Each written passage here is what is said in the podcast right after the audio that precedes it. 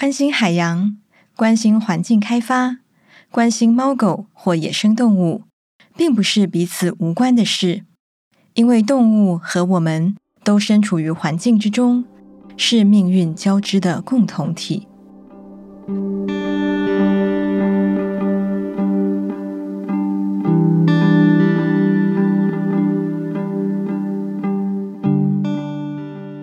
大家好，我是黄宗杰。欢迎收听黄宗杰书评《动物与环境：命运交织的共同体》第四集。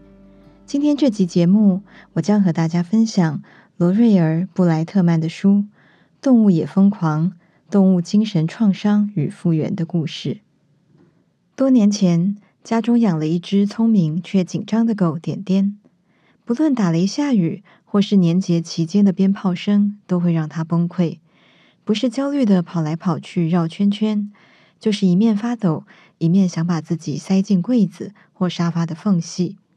随着症状越来越严重，后来甚至演变成天色还没有变暗，他已经提早焦躁地走来走去。当时束手无策的我，一直认为点点在雨落下之前就开始焦虑，是因为聪明的他观察天色而得出天变黑，就会下雨这样的结论，后来才知道，若从科学的角度解释，是因为狗的鼻子可以让它们闻到远方空气中的水汽分子，闻得出每小时气味的变化。换句话说，它们嗅得到时间。但直到读了罗瑞尔·布莱特曼的《动物也疯狂》之后，我才发现点点并非特例，这样的症状有个专有名词。叫做雷雨恐惧症。以焦虑的表现而言，它甚至也并非最极端的案例。动物精神创伤的种类与个案远比我们想象中还多。如同上次介绍过的《共病时代》这本书所提醒的，人类疾病与动物疾病两者之间原本就具有高度的相似与交集，但由于长期以来，动物都不被承认具有复杂的思考或感受能力，要让人接受动物也会受到精神创伤，无疑更为困难。但《动物也疯狂》这本书，却可以让我们重新看待动物的身心疾病，从而以不同的眼光去理解动物的行为表征与心理状态之间的关系。作者布莱特曼之所以一头栽进动物精神创伤的领域，是源于自身惨痛的经历。他养的伯恩山犬奥利弗有严重的雷雨恐惧症和分离焦虑，会在独处时破坏所有家具。他形容自己如同跟一只超大的白蚁同居。破坏房屋还是其次，更糟的是，奥利弗的焦虑严重的伤害了他自己。他反复舔舐自己，直到舔出伤口。甚至从四楼窗户跳下去，虽然侥幸捡回一命，两年后还是因为焦虑发作时啃掉太多木头而引发了胃鼓胀症。最后，布莱特曼选择永远结束奥利弗的痛苦。耿耿于怀的他开始思考：奥利弗身上发生了什么事？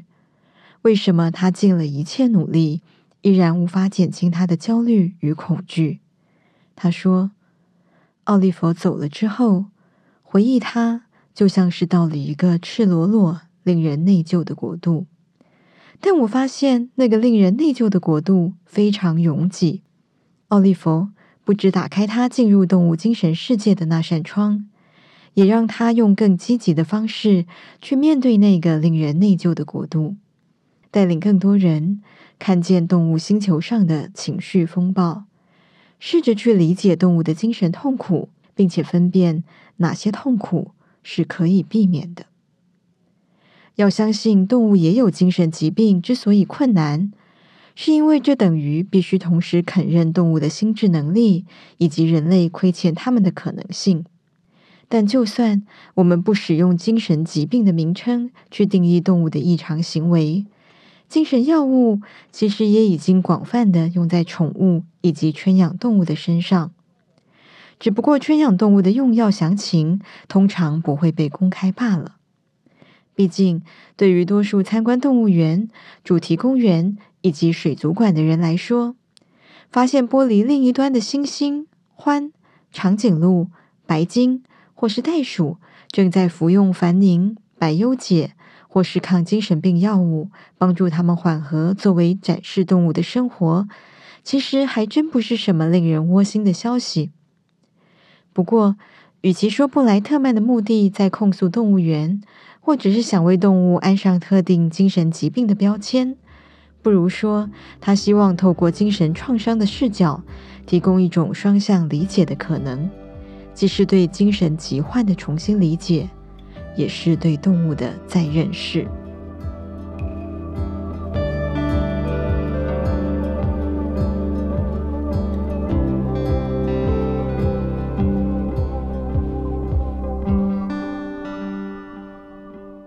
动物也疯狂的洞见，正在于布莱特曼主张，人类试图理解动物心智的过程，折射出我们对于何谓精神健康的概念变迁。不同年代有各自指称疾病的方式，例如今天我们会用思觉失调取代过去的精神分裂。但无论将一个人称为疯癫、歇斯底里或情绪障碍，到底要符合哪些标准，才能确认这些症状应该被视为精神疾病。将其贴上标签之后呢？我们又做了什么去协助这些人？回顾人类漫长的疯癫文明史，就会发现它也是一部悲惨的、充斥着偏见与歧视的历史。精神疾病患者受到各种隔离、监禁或暴力的治疗手段，但社会看待疯癫的态度，其实蕴含着两个相互矛盾的见解，而这样的矛盾在回应动物的精神创伤时，更加表露无遗。大约十七、十八世纪左右，疯癫者被视为失去了人类最重要的特质——理性。他们让理性人类至高无上的地位降低到昆虫都可以爬行其上。换句话说，这些人是不同于正常人类的另一种低等存在，但大约十八世纪末到十九世纪之间，疯癫开始被视为与文明有关。国家要够文明，才可能出现疯子。在无知跟文化低落的人类身上，心灵的器官尚处于沉睡状态，因此也就不容易出现问题。这形成了一个微妙的悖论。你要够文明才会发疯，但发疯又意味着你不够文明。但与其说这是随着历史演变而产生的观念变迁，不如说这两个彼此矛盾的态度，共同映照出人类社会的多重偏见。如果你属于不够文明的族群，你的精神疾病不会被承认；但如果你符合社会定义的精神疾病，那么你就会被归类到比较低等与缺乏理性的族群。动物的精神创伤为何长期以来不受重视？正是肇因于此。了解这种隐含的双重歧视，对于十九世纪将动物的异常或攻击行为一律视为疯狂，或许就不会感到太意外了。这些动物被视为发狂。非但不是人们重视动物精神状态与受虐处境的证据，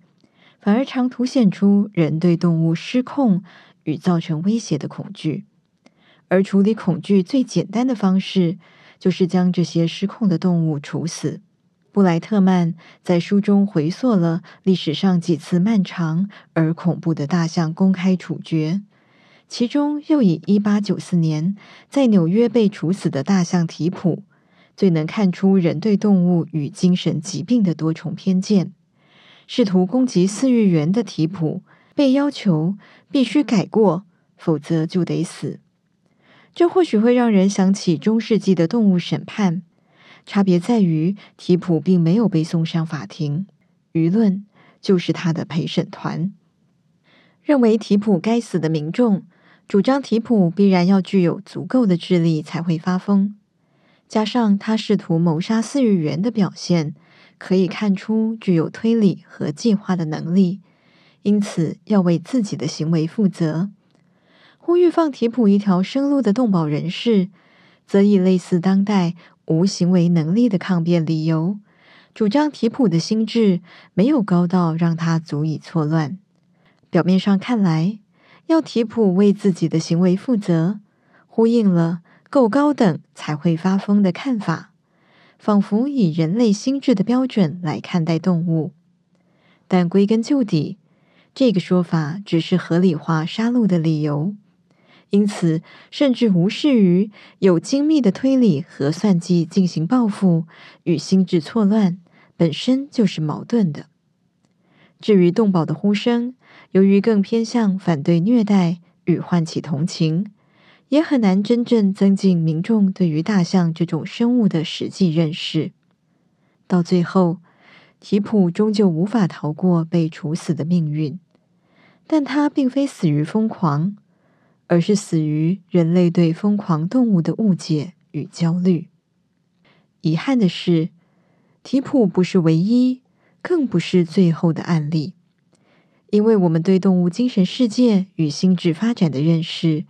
远远追不上人类社会普遍利用动物的速度。更重要的原因在于，许多科学研究的目的，与其说想了解，不如说是想否定动物的认知能力。动物被视为机器的观念根深蒂固，以至于任何想要挑战旧有思维的科学家，往往遭到强烈的嘲讽或驳斥。另一方面，许多探讨动物认知能力的实验，又时常很讽刺的，因为在设计上太过人类中心，而产生更多误解。举例来说，最常用来判断动物是否具有自我意识的镜像实验。目前仍然只有少数动物被视为通过测试，但如果我们透过设计不良的实验，粗率地判定动物不具备某些能力，反映的或许只是我们，而非他们的无知。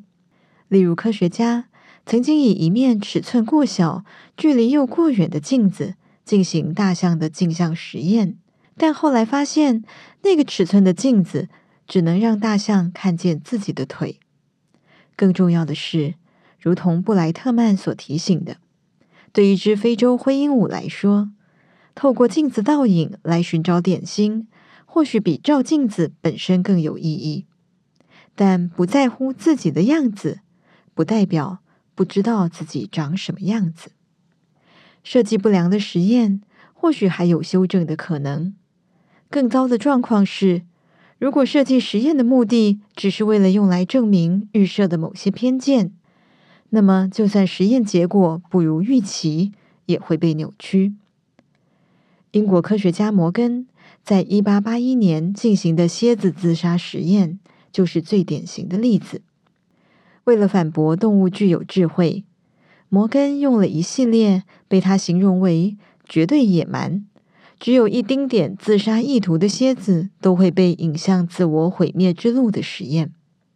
但当蝎子无法忍受那些高温、盐酸、电极等酷刑，选择用毒螯刺进自己的背，他却依然傲慢地将其解释为蝎子移除刺激的本能反应，并批评任何不同意见的人。但如今的科学家以蟑螂为实验对象后，同样发现，当置身于强大压力下，蟑螂也会制造出足以致死的自体毒素。或许有人会质疑：证明动物会自杀真的这么重要吗？就算蟑螂、蝎子会设法毒死自己，又如何？也不代表摩根的说法是错的啊！在所有关于动物心智与情感能力的相关讨论中，动物会自杀。确实是最难以被接受的一种，因为这不仅违反我们对生存本能的想象，承认动物会有意识的选择结束生命，也会严重动摇区隔人与动物心智差异的最后防线。或因如此，布莱特曼在讨论时还特别强调：我的重点不是要证明动物也会自杀。而是至少要对特定动物保持这样的怀疑。以一只接连失去亲人和动物好友的金刚鹦鹉查理为例，查理在遭受打击之后，他的饲育员安用尽各种方法，都无法阻止查理将全身的羽毛拔光。失去羽毛的他，成了一只不能飞的鸟，只能爬到低矮的树枝上休息。某天，安发现查理在他出门后的短短半小时内，被大树下的一根金属杆刺穿而死。值得注意的是，安对这件事情的描述方式。他反复说着：“我知道这样听起来很疯狂，我知道这样真的是在拟人化动物。”但他依然觉得，查理是因为受够了自己的生活，不想再过着每晚做噩梦的日子，所以刻意在那么熟悉的环境中，趁着安不在家，摔倒在那根致命的金属杆上。安有没有可能只是太过钻牛角尖，硬要将一场不幸的意外解读成心灵受创的鹦鹉自杀事件呢？确实无法排除这样的可能性，但这正是布莱特曼想要强调的重点。我们或许不需要一下子把结论推到所有动物都会自杀，但至少可以对特定动物保持这样的怀疑。鹦鹉不需要开立死亡证明书，理由是意外或自杀，也都改变不了死亡的事实。然而，若我们愿意保持这样的怀疑，就等于是接纳了动物的灵魂也会痛苦，会失去求生的意志，也就有可能更进一步从动物的角度，而非人类的角度来看待他们的处境。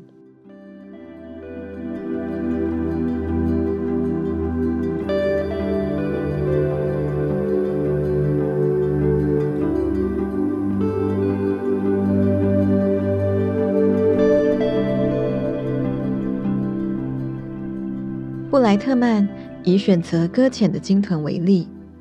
有些健康鲸豚会伴随生命的同伴集体搁浅。无论我们是否要将其定义为有意识的集体自杀，至少无法排除它们可能具有死亡的意向性。至于因受伤或疾病而搁浅的案例，或许是在两种都很糟的命运中选择比较没那么差的那种。因为虚弱的他们会无力漂浮而沉进海里淹死。换句话说，把搁浅鲸豚重新拖回海里未必都是好的。一位志工就这么形容：想象你在高速公路上被一台巴士撞到，但你还有力气把自己拖到路旁休息，你会想要有人经过再把你拽回那条路上吗？当然，主张动物不只有求生。也可能有求死的意志，不表示我们从此无需理会搁浅鲸豚或绝食的动物。反正它们可能是自己想死。相反的，这些动物提醒了我们：动物作为有思想、有情感、有意志的个体，它们的状况从来不能一概而论。这就是所谓对特定动物的怀疑。如果人们总是以有限的知识与偏见，认为某种动物就应该拥有某些固定特质，例如温驯或服从，不只不切实际，也等于漠视了动物的个体性。如同《你不知道我们有多聪明》这本书的作者德瓦尔曾经指出的，个体认同是任何复杂社会的基石，但动物的这种能力却往往被人类忽略。在人类眼中，某些物种的所有成员看起来都一模一样。然而，物种成员间通常没有无法辨认彼此的问题。正因为每个生命都是独立个体，就算同一物种，性格和行为也会有个别差异。这是所有养过猫狗的动物饲主都能轻易理解的事。但当我们面对其他动物时，却常常忘了这个简单的道理。如今，我们对于人类精神疾病的判断，多半根据《精神疾病诊断与统计手册》，简称 DSM。动物没有 DSM 手册，因此我们更需要透过个别考量来判断它们的精神状态。虐待、囚禁与转换环境等各种理由，固然会让动物产生精神创伤，但有些时候，就算他们未曾受到任何虐待，也可能发展出各种奇怪的焦虑、恐惧或强迫行为。例如，人类的重大罪犯，也未必是童年受虐的结果。行为背后的成因可能非常复杂，无论人与动物皆然。因此，反过来说，当我们越能用开阔的心态去接纳动物的精神创伤，或许也有助于精神疾病患者的去标签化。就像美国国家心理卫生研究院前任院长因塞尔博士说的：“如果研究人员将 DSM 视为一本圣经，那我们将永远无法进步。大家认为每件事情都应该合乎 DSM 的标准才对，但是你知道吗？大自然的生物可没看过这本书。疾病诊断的目的。”原本是为了增进理解与协助，而非将它们分门别类丢进不同框架。大自然的生物既没有看过，也不需要 DSM，但人类在焦虑不安、紧张绝望时的表现，同样会发生在他们身上。人类与动物之间的分隔，其实远比我们想的更具穿透性，在各种意义上。动物确实是一面镜子，而人类最该进行与学习的镜像实验，或许是如何在动物的脸上辨认出我们自己。